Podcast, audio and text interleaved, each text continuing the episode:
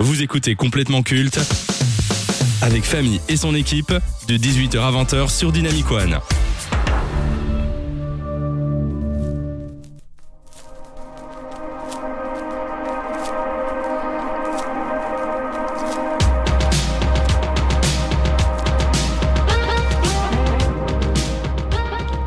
Depuis qu'elle s'est mise à créer son propre contenu original, la plateforme de streaming Netflix possède un catalogue impressionnant de séries qui ont connu un succès planétaire. Narcos, Black Mirror, La Casa des Papel, Squid Game, mercredi, mais il y en a une qui réalise des records à chaque nouvelle saison. Stranger Things. Depuis la première saison sortie en 2016, la série créée par Matt Duffer et Ross Duffer est devenue un phénomène planétaire et culturel autour du globe. Au-delà de l'aspect fantastique, épouvante ou encore science-fiction, c'est l'atmosphère et le cadre des années 80 qui a fait la notoriété de la série. Stranger Things regorge de références de cette décennie. Cinéma, mode, série, nourriture, musique, tout y passe. Elle a permis à certains tubes de vivre une deuxième fois, comme la chanson Running Up That Hill de Kate Bush. La saison 4 fut, l'année de sa sortie, le programme le plus regardé de l'histoire de Netflix avant l'arrivée de mercredi.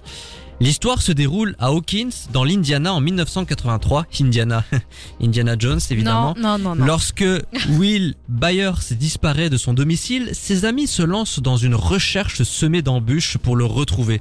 Dans leur quête de réponse, les garçons rencontrent une étrange jeune fille en fuite.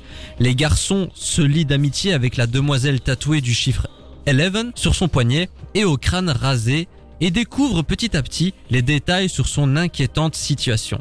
Elle est peut-être la clé de tous les mystères qui se cachent dans cette petite ville en apparence tranquille. On va pas forcément parler de la série en elle-même, mais on va plutôt parler du phénomène Stranger Things. Est-ce que toi, tu as vécu le tout début de cette série Netflix, Charline? Absolument pas. Bah, en fait, si j'étais déjà sur Netflix, donc je voyais qu'il y avait Stranger Things qui arrivait et que c'était une série euh, que des gens regardaient, mais au début, ça avait marché, hein, mais c'était pas non plus le phénomène que c'est maintenant. Avec au fil des saisons que ça a pris plus d'importance, en mode c'est incroyable, etc. Euh, moi, ça ne m'attirait absolument pas. Mais genre pas du tout. Et ça ne m'attire toujours pas plus. Mais je suis un mouton. Et quand tout le monde me dit que c'est incroyable, forcément, je suis curieuse et j'ai envie d'aller voir. Mais en fait, le fait que ce soit des enfants, les protagonistes, moi, ça me refroidit. C'est pas très sympa, mais c'est juste que je m'identifie moins à des jeunes, tu, à des jeunes enfants comme Tu ça. n'as pas tu ça avec Harry Potter? Non, parce que c'est pas la même chose. Et arrête de comparer Harry Potter à n'importe quoi. Bah, ce sont des plaît. enfants également. Oui, on est d'accord, mais il y a des. Enfin, bref, euh, ça n'a rien à voir. Il y a de la magie, putain. Merde, il m'a mis contre mes contradictions. Je reviens pas à ça.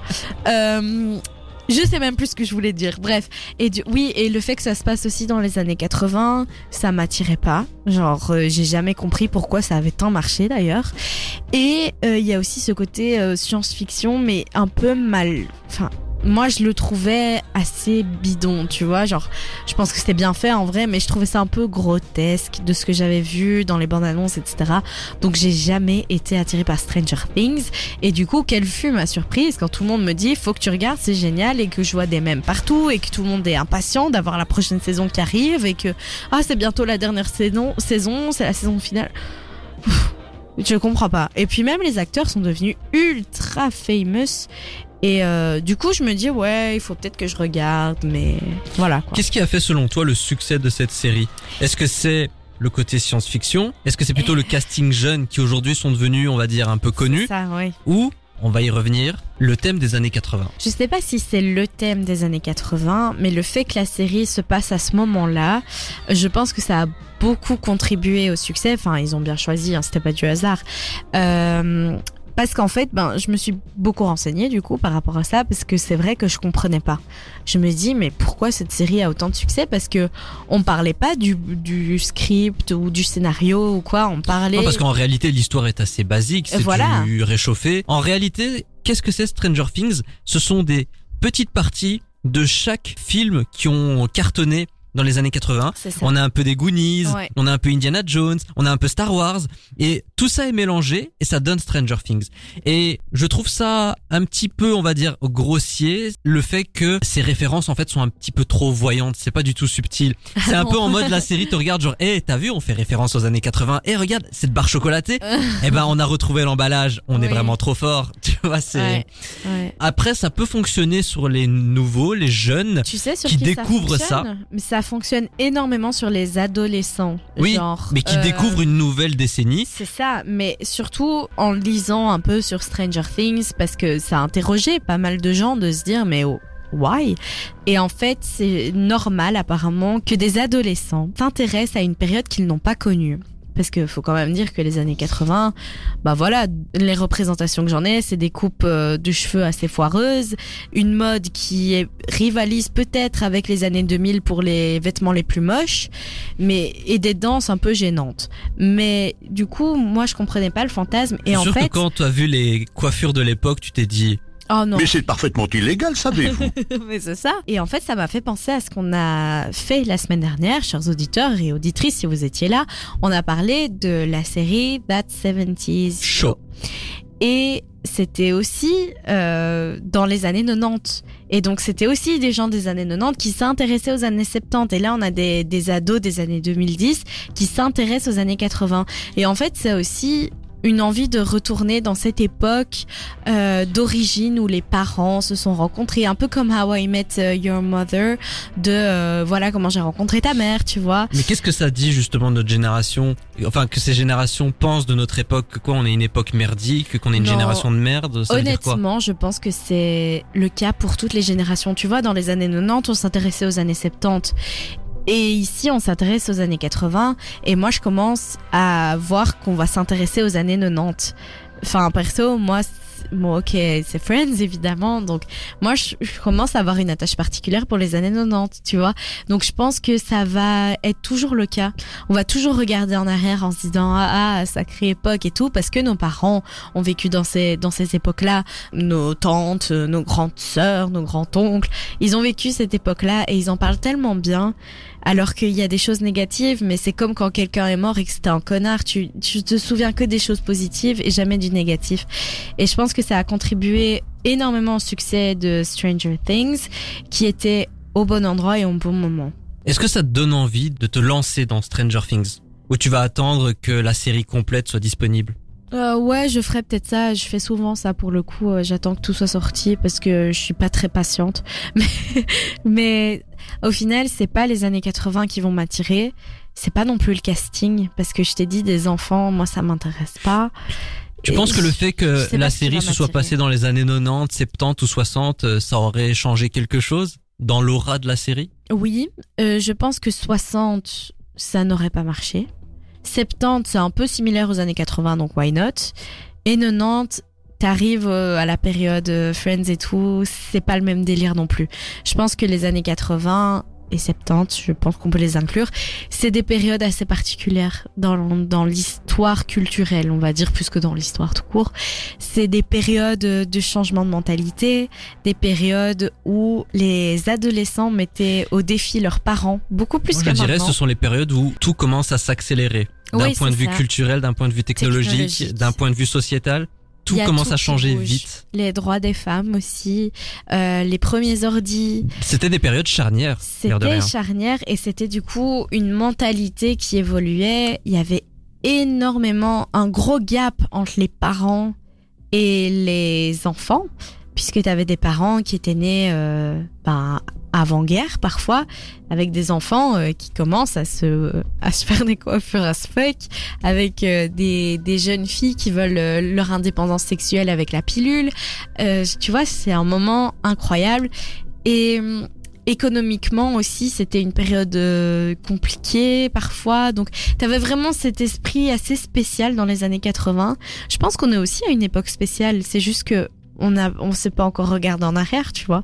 Et peut-être que on regardera en arrière sur ces années-ci. Ouais, moi je pense quand même que les années 80 resteront au-dessus de la décennie 20 Tu et sais, 10. on n'y a pas vécu. Il s'est passé des choses trash aussi dans les années 80. Mais chaque période a son histoire, a ses accomplissements, ses clair. tragédies, c'est sûr et certain. Après, peut-être qu'on a plus tendance à retenir le positif Toujours. pour des périodes qu'on n'a jamais vécues. Et pour celles qu'on a vécues, on préfère toujours retenir les choses qui sont le plus mal passées. Bah oui, ça c'est. Mais pour conclure ça. cette séquence, euh, c'est arrivé chez Netflix. Stranger Things, ça a permis à de nombreux morceaux Ouais. de se faire connaître auprès des jeunes générations. Il y a des modes qui sont revenus au goût du jour, notamment la coupe mulet. Je sais pas si t'as remarqué, la coupe mulet est, est un peu C'est une revenue. tragédie.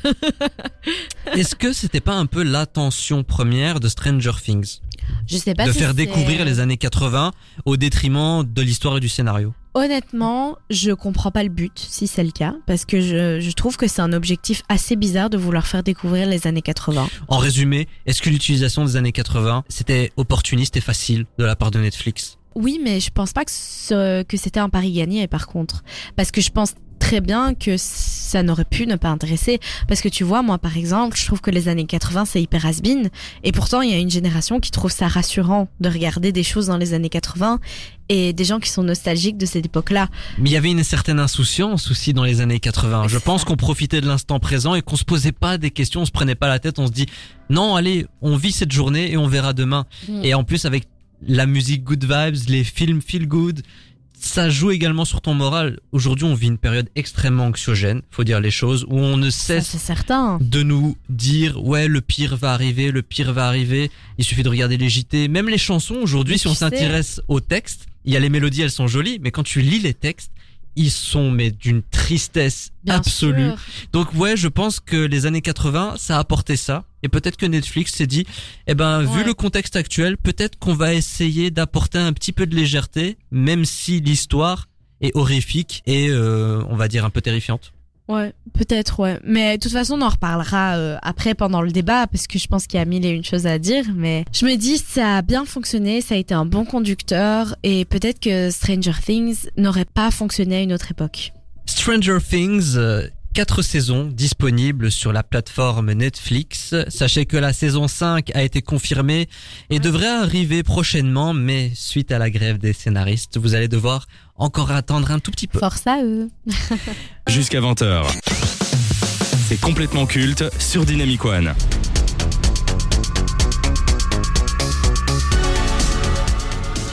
Les années 80, c'est également l'explosion des séries télévisées. Pour alimenter un nombre conséquent de chaînes, ces dernières vont en produire un paquet pour contenter tous les téléspectateurs. Et ce, dans tous les genres possibles. Un plaisir pour certains, un rendez-vous immanquable pour d'autres. Déjà à ce moment, là, le format série prenait de l'ampleur et a bouleversé les habitudes des consommateurs.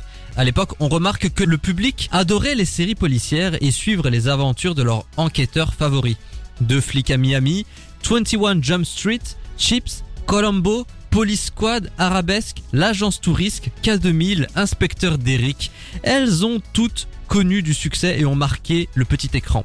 Mais il y en a deux qui ressortent le plus et qui symbolisent à leur façon les années 80.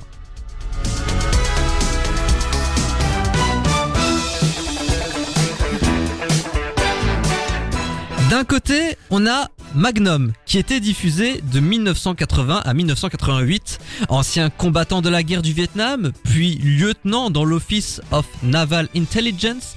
Thomas Magnum s'occupe désormais de la sécurité d'une des propriétés de l'écrivain de polar Robin Masters, situé à l'Ohio dans l'archipel d'Hawaï.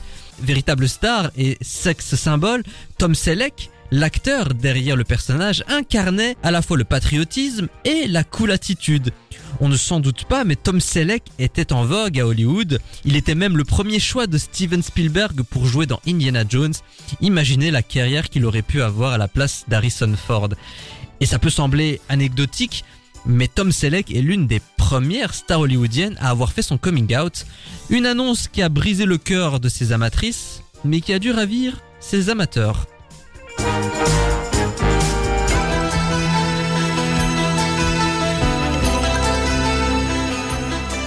En face, Nous avons MacGyver, qui a fait les belles heures de la ABC entre 85 et 92. Travaillant pour la Fondation Phoenix, le personnage incarné par Richard Dean Anderson est appelé à l'aide dès qu'une situation l'exige. Adepte de la non-violence, il n'utilise que son intelligence, sa malice et son couteau suisse pour venir à bout des complots. Et ce qui a fait la popularité et le succès de MacGyver, hormis son acteur principal, c'est la façon surréaliste qu'il a à sortir des pires situations. Avec un simple trombone, il peut désarmer tout un groupe de terroristes.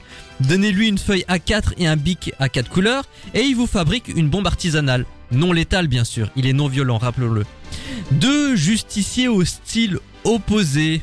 La chemise hawaïenne contre le blouson en cuir, la moustache face à la coupe mulet.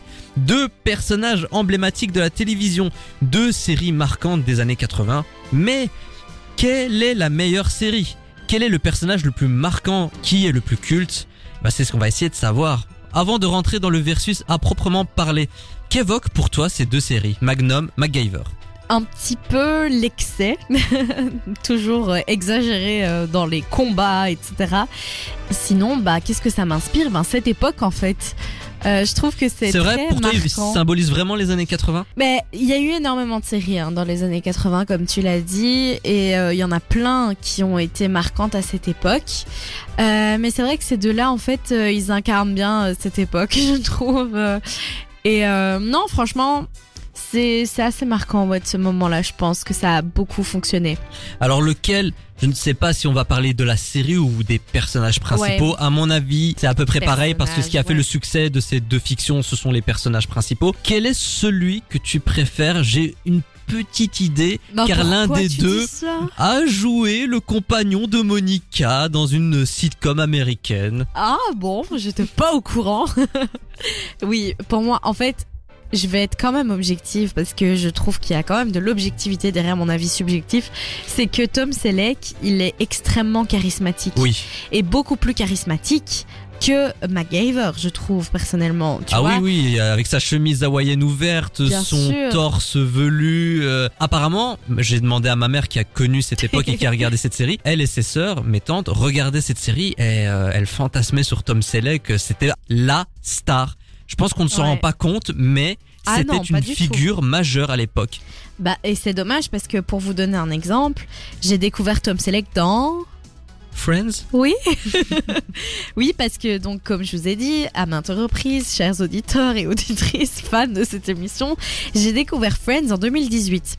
Donc euh, donc dans Friends, il y a des des petits moments où ils invitent des guests et à ce moment-là, généralement t'as le public qui rigole d'habitude, qui applaudit en mode wouh.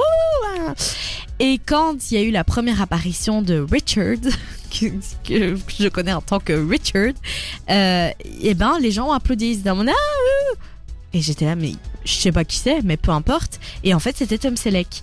Et c'est après que j'ai été voir. Tu sais pourquoi? C'est parce qu'ils ont fait un remake de la série.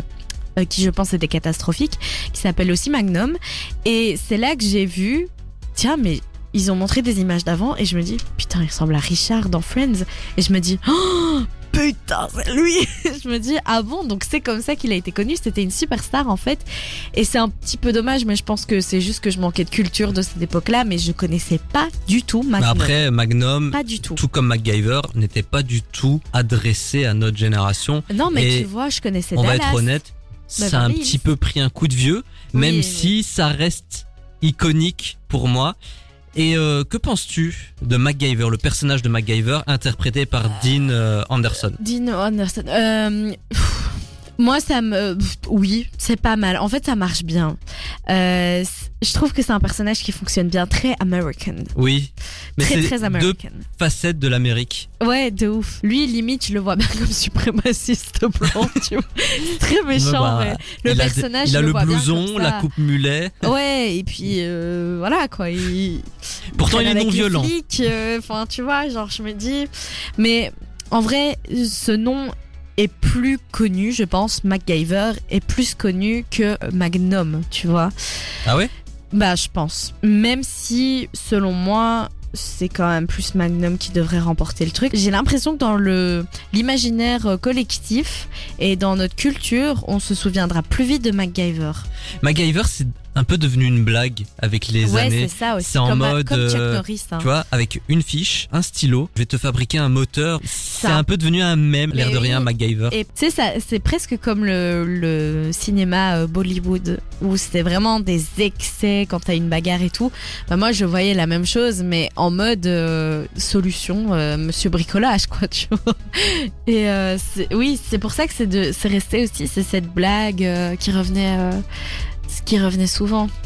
Magnum et MacGyver ont eu le droit tous les deux à des reboots ces Ouais. dernières années qui ont été Nul à chier. des flops. Ça a pas du tout cartonné. N'est-ce pas une preuve supplémentaire qu'on ne doit pas toucher aux icônes, aux personnages cultes du passé? Ben, cette idée Surtout de... quand- Oh, Non mais pardon, Mais c'est surtout que je vais com- complémenter. pardon. Surtout le fait que t'as des acteurs qui étaient quand même très charismatiques, comme. Tom Selleck et Dean Anderson, qui ont bien incarné le personnage. Et c'est même pas qu'ils l'ont juste bien incarné, ils l'ont incarné Ils pendant des années, personnage. pendant 8, 7 ans.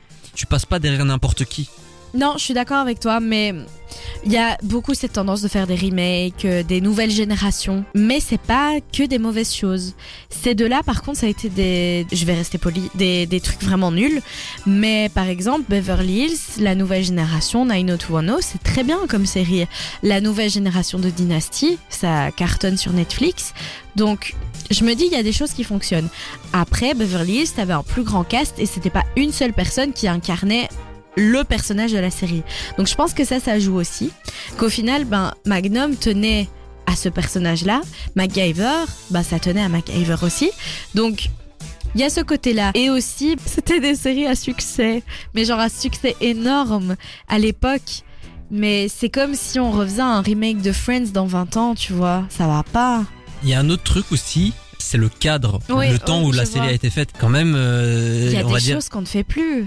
Ça déjà, et puis c'était quand même assez patriote. Magnum utilisait beaucoup de son charme et de sa virilité pour réussir des enquêtes, pour obtenir des indices. Aujourd'hui, tu ne peux plus faire ça. Tu peux plus faire ça. Non, ça, je suis d'accord. Et c'est pour ça que le fait qu'ils essayent de le faire alors qu'ils savent que maintenant ils ont les barrières de maintenant, c'est dommage. C'est comme avoir essayé de faire, euh, je sais plus de quelle c'est. Mais c'est justement ça le problème. Ils ont refait les séries. Mais ils ont aseptisé le programme. Ils ont retiré Bah oui. tout ce qui faisait le succès de Magnum pour en faire quelque chose qui soi-disant collerait au temps d'aujourd'hui. C'est logique, mais en même temps, c'est ce qui a fait pas. le succès et la preuve que fallait pas y toucher et que ça a été une catastrophe. Et en réalité, je suis plutôt content que ça s'est cassé la gueule. Moi aussi. Comme ça, Très eh ben, euh, oui. ça suffit en fait. ça suffit et qu'on préserve un peu les, les séries cultes des années Mais 80. elles sont dans leur jus, tu vois. Enfin, je, je pense que c'est une idée absolument ridicule de vouloir les refaire avec d'autres acteurs, avec c'est ridicule et de les refaire maintenant, ça change quoi? Enfin, je veux dire, il y avait un contexte. euh, si ça a bien marché, c'est que ben voilà, ça véhiculait des valeurs qui étaient propres à ces années-là, des valeurs qui ne sont plus du tout en accord avec notre société actuelle. Faut se le, faut se le dire. C'est, enfin voilà, on, on va en reparler tout à l'heure, mais on idéalise les années 80 alors qu'il y a 70% des choses qui sont faites dans les années 80 Oh, t'en dis trop, t'en dis trop, t'en dis trop. qui sont on plus faites Ah aujourd'hui. bah voilà, on- teasing, teasing. On doit rendre l'antenne. Voilà. Oh, dommage. Entre les deux, qui, selon toi, est le plus culte? MacGyver quand même. Moi, je dirais Magnum. Mais je trouve que Magnum devrait l'être parce qu'il est. Magnum pour le charismatique. Mais je pense que les gens connaissent plus MacGyver que Eh Magnum. ben moi, je pense l'inverse, justement parce que Tom Selleck continue à faire des séries.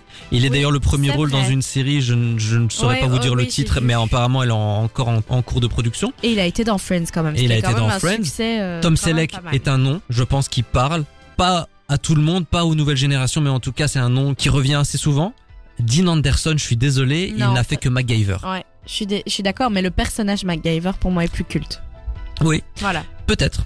Et vous, très chers auditeurs, vous êtes plutôt team euh, MacGyver ou team Magnum? Faites-le nous savoir sur dynamicone.be et sur les réseaux sociaux. En tout cas, c'est ainsi que ce versus entre deux personnages iconiques des années 80 s'achève sur la station du son Nouvelle Génération. Vous écoutez complètement culte avec Famille et son équipe de 18h à 20h sur Dynamic One.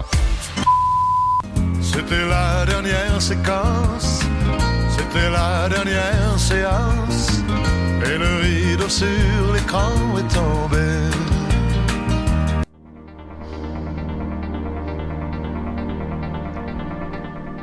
Le nom de Michael Jordan a dépassé les frontières des terrains de basket.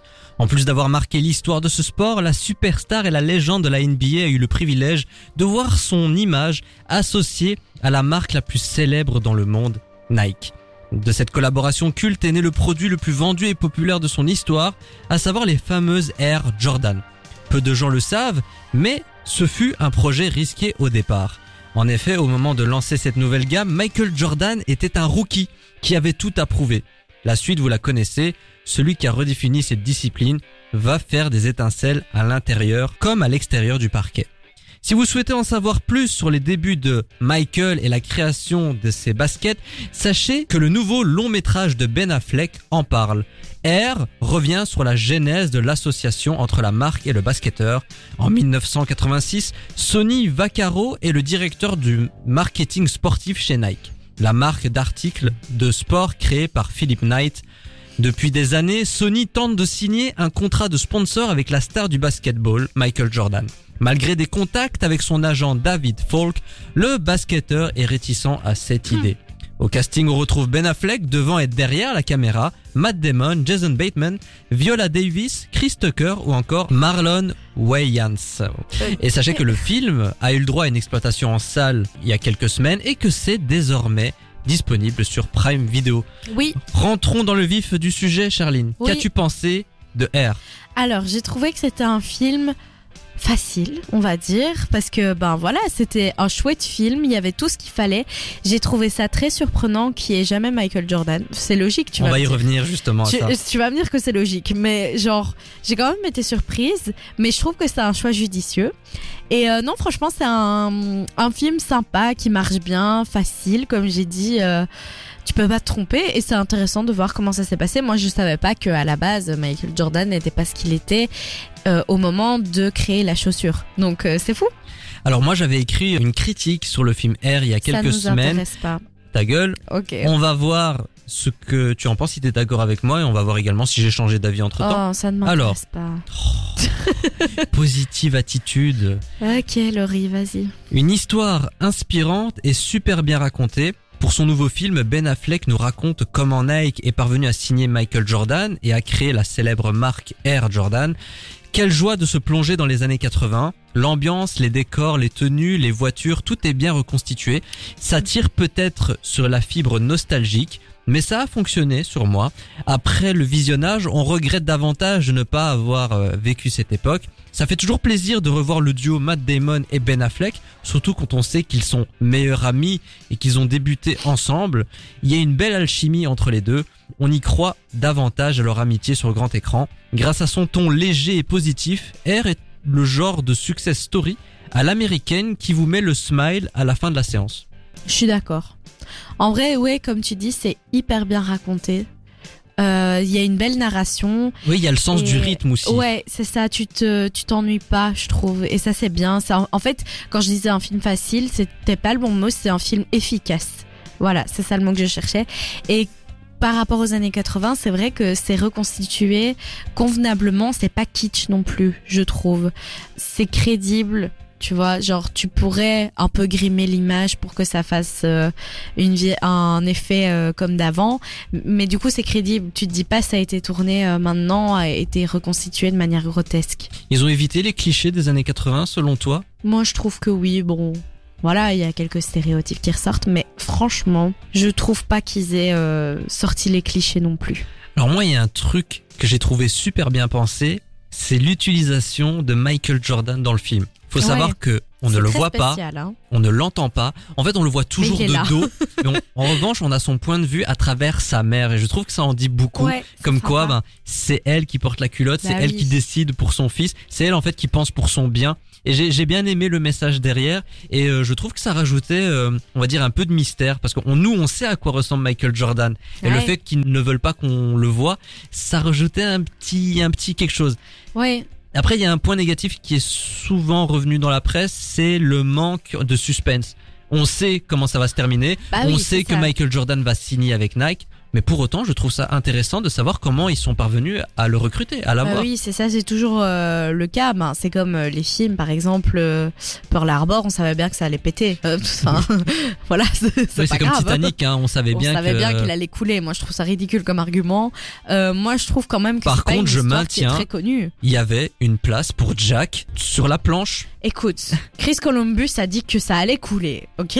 Donc, bon, on va écouter le maître. Hein non, mais finalement, je trouve que c'est un peu ridicule de dire ça parce que qui connaît vraiment les, les dessous de cette histoire À part vraiment un fan incontesté? Personne. Donc, il faut arrêter de dire, oui, on est suspense. Moi, j'ai quand même été happée pendant toute l'histoire parce que je savais oui, je savais qu'il allait signer, mais je savais pas quels seraient les rouages qui feraient que ça allait faire, que ça allait faire, que ça allait marcher. Tu vois Par contre, il y a toujours Donc, un euh, mystère. Hein. On ne sait pas pourquoi Michael Jordan n'a jamais voulu auparavant signer avec Nike. C'est fou, hein C'est fou, mais C'est euh, bien de garder alors c'est bien, c'est bien expliqué au début. euh, Nike à l'époque, ok, c'était les mastodontes. Alors, ce qui est un peu particulier, c'est que ça fait un peu passer Nike pour les outsiders, alors qu'ils dominaient le marché. ils dominaient, ouais. Mais c'est vrai que au niveau du basket, dans le marché de la NBA, ils étaient nulle part et que Adidas et Converse étaient au top. Ça, c'était assez euh, intéressant. C'est vrai que ça m'a étonné aussi parce que je pensais qu'ils, enfin, qu'ils avaient toujours été au, au top en mode just do it, tu vois. je savais pas. T'as pensé quoi des performances de Matt Damon, Ben Affleck? L'alchimie entre Philip Knight et euh, Sonny Bah, Vaccaro Pas surprenante et efficace. Je trouve qu'il y a une belle alchimie entre les deux et ça fonctionne bien, tu vois. C'est crédible aussi, je trouve. Maintenant, pour conclure euh, cette séquence, on va revenir sur la grosse critique qui a été faite sur R. C'est l'omniprésence. Après, c'est logique, c'est l'histoire qui le veut. C'est Nike. Beaucoup disent que c'est un énorme panneau publicitaire pour la marque Nike. Est-ce que Lol. selon toi, c'est un film qui euh, fait la En promo promotion Oui, c'est ça. Non, moi je trouve que est-ce que Nike a vraiment besoin de ça? Non. Voilà. Moi je pense juste que ça fait partie. Mais à un moment, quand on raconte des histoires vraies, Oui. Et il y a certaines choses qu'on ne peut pas passer outre. C'est comme euh, Bah, on fait le biopic sur Steve euh, Jobs. Bah, d'office qu'on va parler d'Apple. Bah oui, c'est normal. Et oui, d'office, on va voir les produits Apple euh, de ce point de vue-là, en mode c'est incroyable, on a inventé un truc de ouf. Bah oui, forcément, mais est-ce que les gens sont assez bêtes que pour ne pas avoir d'esprit critique et se dire ah ouais, c'est vrai que les Air Jordan c'est génial. Tout le monde le sait que les Air Jordan sont géniales depuis depuis les années 80, on le sait. Donc c'est bon, tu vois, tranquille. Moi, je trouve pas que c'était de la pub. Il y avait pas non plus d'actu Nike qui nécessitait de faire la promo de la marque, tu vois. Ce serait sorti au moment où Nike sort une euh, basket euh, Air Jordan commémorative ou quoi. Là, je dis pas, ça aurait peut-être été un peu trop, mais là, pas du tout. Ça, aurait pu sortir maintenant, dans 10 ans, euh, la semaine prochaine, tu vois. Ça n'avait pas d'incidence. Donc non, ça, je trouve ça un peu con. On a toujours l'habitude de conclure cette séquence cinématographique avec cette métaphore florale. Alors, R de Ben Affleck. Un peu, beaucoup, passionnément, à la folie, pas du tout. Passionnément. Ah oui, Oui, quand Ah, même, quand j'ai bien aimé. ah, je vais dire passionnément aussi. Ah bah voilà. R de Ben Affleck, disponible sur Prime Video. C'est une histoire simple, efficace, mais super Ouais. bien racontée qu'on vous conseille de regarder sur la plateforme de Jeff Bezos. Ouais, et oui, mal, c'est dommage. On a hein. tendance à l'oublier ça. hein. Tu, on n'a toujours pas parlé de Blanche Gardin. Non. Tu n'as toujours Tu pas penses parlé. qu'elle va regarder le film R, toi? Bah non, t'es fou quoi. Ah oui, oui. T'es fou. Mais je pense qu'il faut déconstruire les clichés à ce niveau-là aussi. Voilà une belle chose de dite. Prenez vos pilules de pas d'amalgame, car complètement culte prend le contrôle jusqu'à 20h sur Dynamic One.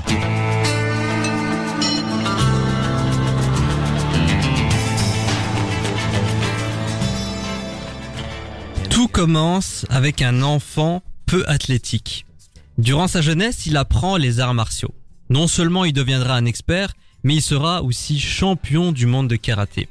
Grâce à son charisme et à ses qualités sportives, il mettra ses connaissances en sport de combat au profit du grand et du petit écran pour devenir un représentant du cinéma d'action auprès des Stallone, Schwarzenegger, Willis et autres Steven Seagal. En plus de ça, il devient grand maître taekwondo, mais ça ne lui suffit pas. Alors, il crée son propre art martiaux, le Chun Kukdo. Pour les familles françaises qui se réunissaient le dimanche, il était impensable de manger le poulet rôti hebdomadaire sans le voir à l'œuvre sur TF1 dans Walker Texas Ranger.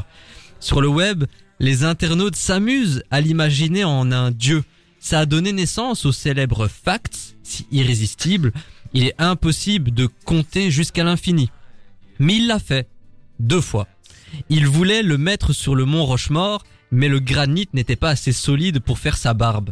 Un jour, il s'est fait mordre par un serpent, et après des jours d'atroces souffrances, le serpent est mort.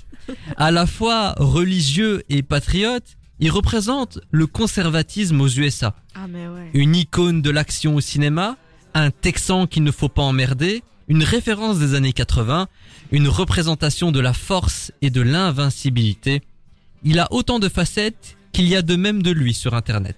Il fait ce qui lui plaît, il met les pieds où il veut, et c'est souvent dans la gueule. Alors, Chuck Norris, génie ou escroc? Charline Euh, Bah, pardon, ça me fait rire, mais je sais pas si, si c'est un escroc. En vrai, euh, il a rien fait de mal, le gars. euh, il a juste, bah, il a juste, c'était, il est juste devenu une légende en fait. C'est, c'est dingue. Tu parce dirais qu'il était là au beau moment? Ouais, sûrement parce que c'était la période. Je pense où que les années ça a 80, comme c'était-.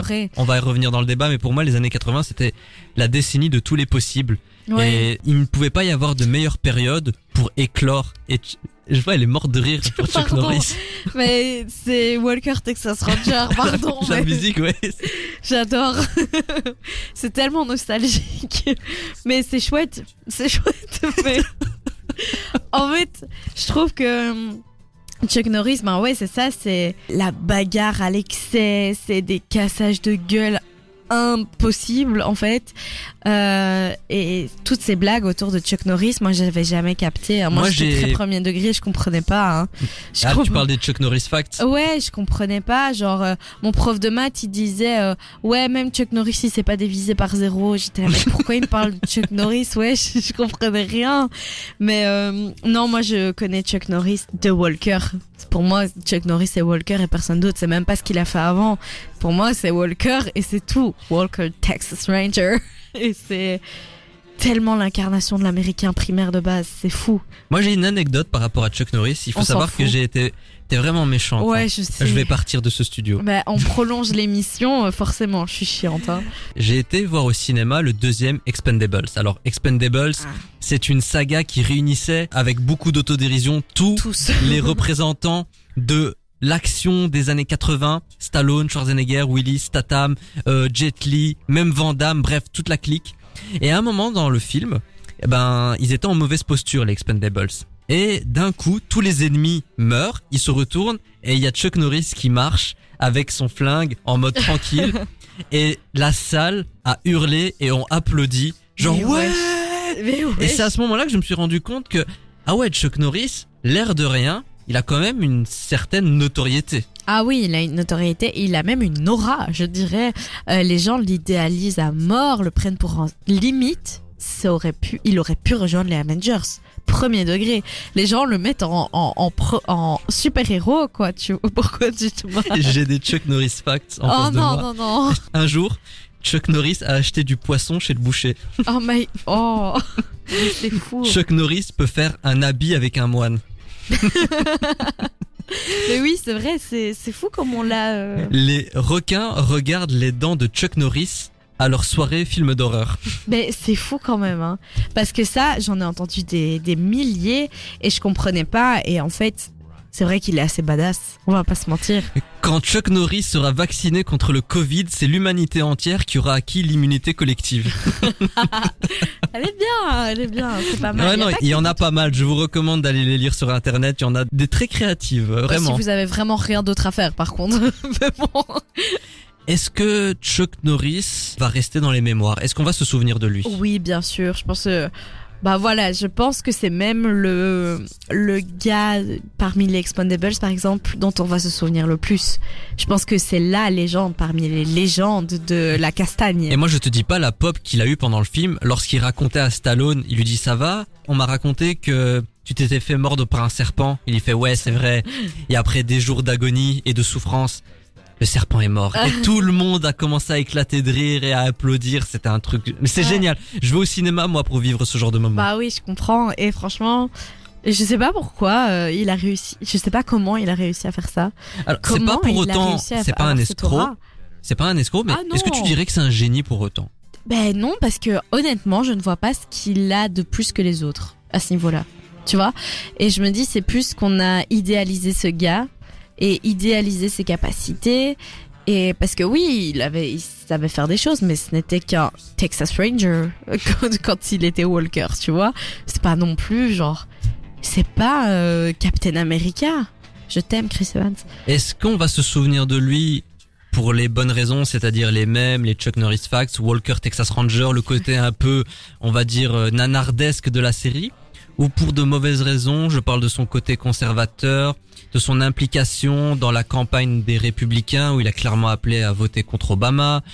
Et Ah oui, enfin, voyons enfin, quand même. J'ai l'impression que on lui en tient pas rigueur de tout ça parce que on sait très bien que les Américains c'est 50-50 En fait, c'est conservateur voilà, républicain. ça. Et c'est c'est même pas tant qu'on lui en tient pas rigueur, c'est juste que on le sait.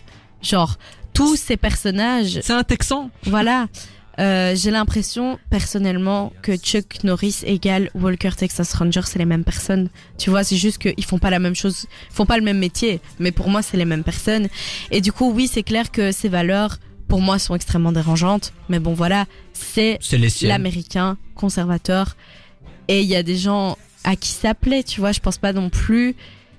Je pense pas non plus qu'il fasse l'apologie de l'extrême droite non plus. je n'en sais non, rien. non. Je pense juste que bon voilà, pas cool de. Il est religieux, il est patriote. Il est il- texan, très mauvais signe.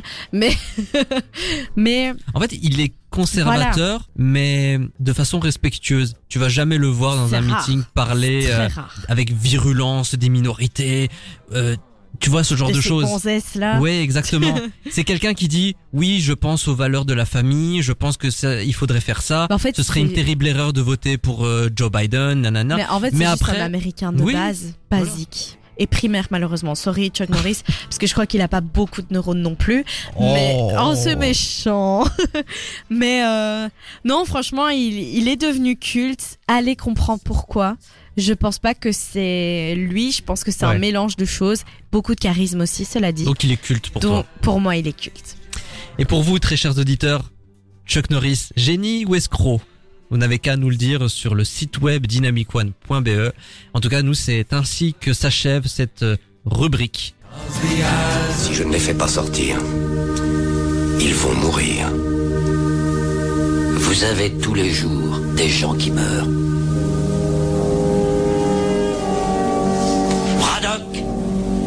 Préviens. Attention où vous mettez les pieds.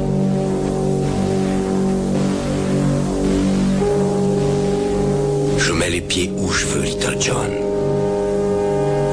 Et c'est souvent dans la gueule. Vous écoutez complètement culte avec Famille et son équipe de 18h à 20h sur Dynamic One.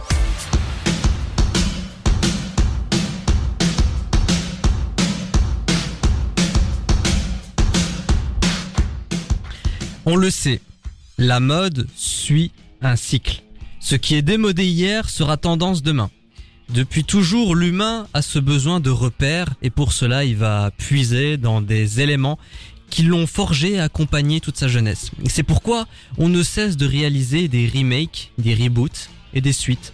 On utilise des samples, des tubes des années 80 pour créer de nouveaux morceaux. Les grandes enseignes de vêtements et le milieu de la mode ne cessent d'utiliser les styles de cette époque. Hollywood continue de donner vie aux personnages et franchises cultes des 80s. Beaucoup aiment cette époque, son atmosphère, son insouciance, ses œuvres. Beaucoup la citent comme la meilleure décennie de l'histoire. Beaucoup auraient aimé y vivre. Est-ce qu'ils ont raison pour autant? C'est un peu la conclusion de cette émission spéciale Ah oui. complètement coupe mulet. Et on va directement rentrer dans le vif du sujet, très chère Charline. Est-ce qu'on idéalise trop? Oui, oui, si on les idéalise trop.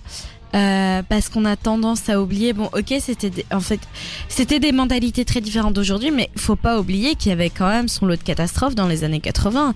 Il y avait toujours, bon, la guerre froide touchait à sa fin, mais on était toujours en période de guerre froide, ce qui n'est quand même pas hyper chouette d'avoir la menace de la bombe atomique qui te tombe sur le coin de la gueule toutes les deux secondes. Euh, c'était aussi l'époque. euh, Enfin, je veux dire, on sortait tout juste de la guerre euh, de, du Vietnam aux États-Unis. Enfin, tu vois, c'était quand même des époques assez tragiques. Il y a eu Tchernobyl dans les années 80. Il y a Et eu des justement, catastrophes. il y a eu la mort de Coluche, on a eu Tchernobyl, comme tu l'as dit, la mort de John Lennon, Ok, ouais, bon, Ouais, le- ça arrive. le sacre de Yannick Noah, le mariage royal, la peine de mort qui a été abolie de de par le célèbre En discours France, euh, de, Badinter, ouais. la guerre en Irak, toujours, La guerre en Irak. le sida, C'était l'époque du sida. La qui a été découvert en VIH. 1983. Ouais, et ça a été la période où on a blindé fait de la sensibilisation. Mais les années 80, c'est également la chute du mur de Berlin. À la fin, hein. Oui, la fin, Mais mais bon, bon. il a quand même chuté. Oui, c'est une, une- une époque particulière, on est d'accord. Et ça a été, on va dire, la démocratisation de la radio libre. Ah oui, bah c'était le début, hein. C'était au début des années 80, c'était chaud hein, d'avoir son antenne. euh, Bon, en fait, je pense que pirate. Mmh. chaque décennie a son lot de bonnes et de mauvaises choses. Et hum, je pense qu'on a fait abstraction des mauvaises choses dans les années 80 déjà de une, parce que c'est impossible qu'une décennie tout entière se passe bien. Bah oui. Et de deux, je pense, et ça on va en parler un petit peu, il y avait une part d'insouciance à l'époque. Disons qu'on faisait abstraction de ce qui se passait dans le reste du monde et que on vivait notre vie et qu'on ne se posait pas la question de demain, l'avenir dans 10 ans. Je Ouais. pense qu'elle est là la différence entre la génération qui a grandi dans les années 80 et la nôtre. Oui, on bah, se prend beaucoup la tête, tu l'entends, mais oui, mais tu l'entends énormément dans le discours des adultes qui étaient donc des jeunes dans les années 80. J'avais vu un TikTok d'une fo- une fois d'une meuf, une adulte du coup, qui avait genre, bah, qui était jeune dans les années 80. Elle disait, mais pourquoi vous êtes si inquiets les jeunes d'aujourd'hui? Pourquoi vous êtes si mal? Pourquoi est-ce que vous êtes autant inquiets pour l'avenir? Et c'est vrai que je pense que c'est pas quelque chose qu'ils ont connu à l'époque d'être inquiets pour leur avenir. En fait, ce que j'avais lu aussi, ce qui était intéressant, c'est que dans ces époques-là, avant, t'étais pratiquement sûr de vivre mieux que tes parents. Tu vois, t'avais toujours le côté, ben, je vais avoir un meilleur statut social que mes parents parce que ça s'accumule, les parents travaillent pour, etc. Et aujourd'hui, est-ce que t'es sûr que tu vas avoir un meilleur statut social que tes parents? Non. C'est même possible que ce soit l'inverse d'ailleurs. Euh, donc il y a cette inquiétude-là. À l'époque, ben, c'était pas le plein emploi. Euh, ça touchait à sa fin, mais bon, c'était quand même autre chose que maintenant, quand même, de trouver du travail. Mais surtout, c'est la fin d'un système parce que dans les années 80, quand tu suivais des études, des grandes études, t'étais quasiment certain d'avoir trouver un meilleur statut, de trouver un bon job. Un Et bon elle job. est également là la différence. Aujourd'hui, tu fais des études, tu te casses le cul pendant 5-7 ans, t'es même pas sûr d'avoir une paye qui sera à la hauteur de tout cet Bah, investissement. en tout cas, merci pour le pep talk parce que c'est ce qui va m'arriver dans moins d'un mois. voilà, après 5 ans d'études, pas Eh de ben, travail ou sous-payé. C'est mon choix. Activisme, voilà. C'est mon choix. oui, et du coup, il y avait euh, cette époque aussi. Tu parles d'insouciance. Moi, je parlerai aussi de liberté. On était Énormément beaucoup plus libre à l'époque, hein, je trouve. Mais pas plus libre que maintenant, mais c'est l'époque où la liberté était euh, pas à son apogée, mais ça commençait à être, euh, où- ça commençait à être les toutes les libertés. Moi, je tu dirais qu'on se dire souciait énormément de la liberté. Voilà, c'est ça. On- C'est on plus voulait trop le être cas libre, maintenant. On voulait être libre, les femmes voulaient être libres, euh, les personnes euh, afro-américaines aux États-Unis voulaient être libres. Euh, il y avait aussi la liberté sexuelle dont on a parlé. Il y avait énormément de liberté qui était mise en avant à l'époque. Je veux dire, les années 80, euh, 5 ans avant, vous aviez les bronzés fonds du ski.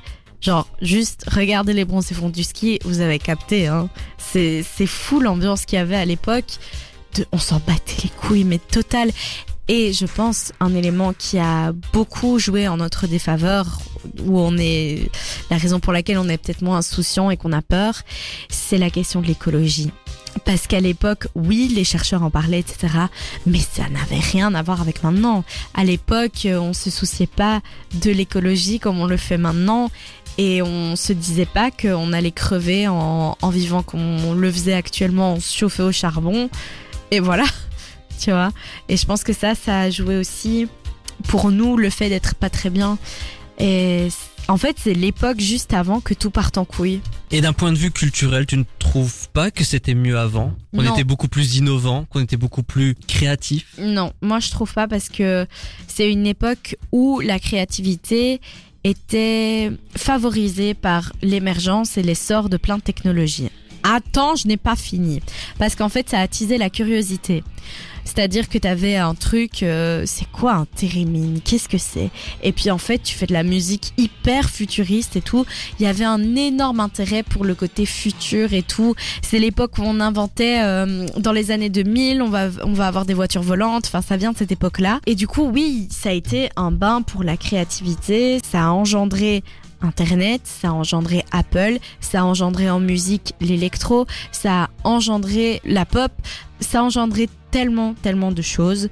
Mais je dis pas qu'on est moins créatif aujourd'hui, c'est juste qu'on a un contexte qui amène une autre sorte de créativité. Mais quand tu vois aujourd'hui, ce n'est que remake, reboot, suite en juin. Mais On va avoir Indiana Jones 5. On va encore continuer de tirer sur la corde avec la saga Star Wars, Ghostbusters qui va revenir avec Bah, certains acteurs de Stranger Things. nul. Il y a tous ces artistes, ces chanteurs qui utilisent des samples des années 80 pour refaire à nouveau des espèces de reboots. Ça montre quand même qu'on est en flagrant délit de manque de créativité. Euh, moi, je, je vois ce que tu veux dire, hein, mais à Alors- nouveau, moi, je trouve que les samples, d'une certaine manière, le réutiliser, c'est faire preuve d'originalité. Maintenant, on est d'accord que ce qui est fait en ce moment, c'est carrément la même chose. Alors que dans les années 80, tu avais l'avènement du hip-hop, le renouveau avec euh, la new wave, le rap également qui commence à faire euh, recette, l'émergence, tout ça. du rap, ouais. Il y avait quand même nettement plus de prise de risque, d'innovation au point de vue culturel, Mais alors qu'aujourd'hui, moins. Moi, je pense que tout n'est pas acheté en termes de créativité. Il y a quand même des belles choses qui émergent. C'est peut-être que en ce moment moins, mais on a créé de magnifiques choses euh, dans les années 2010 et dans les années 2000. Oui, bien sûr, on ne renie pas ça. C'est juste que maintenant, peut-être qu'il y a ce côté où on met un peu la pédale de frein. Mais allez, faut pas être négatif. En vrai, ça va le faire. Il y aura plein de nouvelles choses qui vont émerger, j'en suis sûre. Mais on ne sait pas être bon On tout va le être temps. remplacé par des intelligences artificielles, Mais non. sinon tout va bien. Soyons positifs. Oh là là, les gens sont, ne sont pas en train de nous écouter pour déprimer. hein. Mais comment tu expliquerais ce phénomène que toute une partie de la génération actuelle souhaite, ou en tout cas rêverait de vivre dans une autre euh, période? Bah c'est c'est c'est ce côté insouciance dont tu as parlé. Qui ne rêverait pas de vivre dans une époque où tu ne t'inquiètes pas pour ton avenir? Une époque où tu ne t'inquiètes pas euh, de l'intelligence artificielle, si tu veux, qui va prendre ton job. Une époque où on ne parle pas encore du fait qu'on va tous crever parce qu'on détruit la planète. D'une époque où on ne doit pas se soucier de partir à la retraite à 67 ans. Qui ne rêverait pas de vivre dans une époque où tu peux juste faire la fête et kiffer. Évidemment que tout le monde a envie de vivre ça. Maintenant, il faut savoir accepter que déjà tout n'était pas rose dans les années 80. Moi, je ne voudrais pas vivre à cette époque parce que je trouve qu'on a fait beaucoup de chemin et beaucoup de chemins positifs. Et il faut juste accepter et faire le meilleur de ce qu'on peut, de ce qu'on a ici. Tu trouves pas que la mélancolie et la nostalgie a pris la place de l'optimisme Si, tout auprès à de fait. notre Tout génération à fait. Et ça se ressent dans la créativité. S'il y a autant de remakes et tout, c'est des questions de nostalgie et c'est ce qui marche. Est-ce que les œuvres culturelles n'ont pas un rôle dans justement cet Aider effet négatif. Oui, non, mais surtout ils ont un rôle dans cet effet négatif qu'ont les nouvelles générations parce que dans les œuvres culturelles, que ce soit chansons, films, livres, séries, on a l'impression que le message derrière c'est putain les années 80 c'était vachement mieux, c'était vachement bien. Et ici, c'est les merde. gens, oui, et les gens du coup qui regardent ça se disent putain c'était quand même vachement bien avant, j'aurais aimé y vivre. Est-ce qu'ils ont pas un rôle à jouer? Ils sont pas un peu responsables, on va dire, dans la déprime de la nouvelle génération? Si, c'est possible, mais en même temps, il n'y a pas tant de films et séries que ça qui s'inspirent des années 80, qui sortent en ce moment. Il y a quand même un florilège de choses qui se passent en ce moment même, tu vois. Euh, maintenant, c'est Mais ce vrai sont que ça... les films et les ce séries qui films parlent des années déprimants 80 aussi, hein. dont on parle le plus. Peut-être. Mais moi, j'ai bon espoir. Moi, je pense que ça va le faire et, et je pense que rien n'est fait, qu'il y a encore plein de créativité à exploiter et que surtout, moi, j'ai envie que les gens se rendent bien compte que Ouais, forcément, les parents nous disent à l'époque, on faisait ça, on sortait dans la rue sans se préoccuper des pédophiles. Mais les gars, il y a toujours eu des pédophiles. Les femmes se faisaient autant violer dans les soirées que maintenant. Les femmes euh, se faisaient battre. Euh, Il y avait aussi euh, des difficultés dans l'ascension sociale. Il y avait des, des problèmes de racisme encore plus présents. Oh, c'est marrant, j'ai pas l'impression que c'est beaucoup changé. Mais tu vois, genre, au final, il y avait tous les problèmes tout ce qu'on a réussi à faire évoluer avec les luttes, eh ben, il y avait ça dans les années 80 de manière décomplexée. Moi, je pense que pour faut garder ça en tête et se dire qu'on a quelque chose de pas mal et qu'il faut faire make the most of it, on va dire. il y a du négatif et du positif et il faut faire avec, il faut essayer d'avancer. Et on voit que le négatif, mais il y a du positif chez Pour nous. aussi. conclure euh, cette émission spéciale, est-ce qu'on idéalise trop les années 80 Oui, non, pourquoi? En bref. Oui, parce que on oublie le négatif et on ne voit que ce qu'il y a de négatif en ce moment chez nous. Et c'est ainsi que cette programmation spéciale s'achève. Thank you, thank you very much for coming out this evening. Thank you, thank you, thank you. You're far too kind. Complètement coupe mulet, c'est terminé. Si hélas, et c'était complètement Nul. Pardon. Very, very, very good. Marvelous, wonderful, but very, very nouveau. Hein. Malheureusement, vous n'aurez pas mot à mot ce soir. Chloé et Gab ont des pépins de santé et on leur souhaite un bon rétablissement. Rétablissement. Mais vous inquiétez pas, vous allez retrouver votre émission préférée sur la santé et qui déconstruit les clichés dès la semaine prochaine. Quant à nous, on se se retrouve la semaine prochaine, même lieu, même heure. Donc d'ici là, restez connectés sur la station du son Nouvelle Génération. Ou pas, allez, à ciao, bonsoir. Bonne soirée. Philippe, je sais où tu te caches. Viens ici que je te bute, enculé. Ta gueule Viens ici, sale enculé Salaud That horrible? Hein.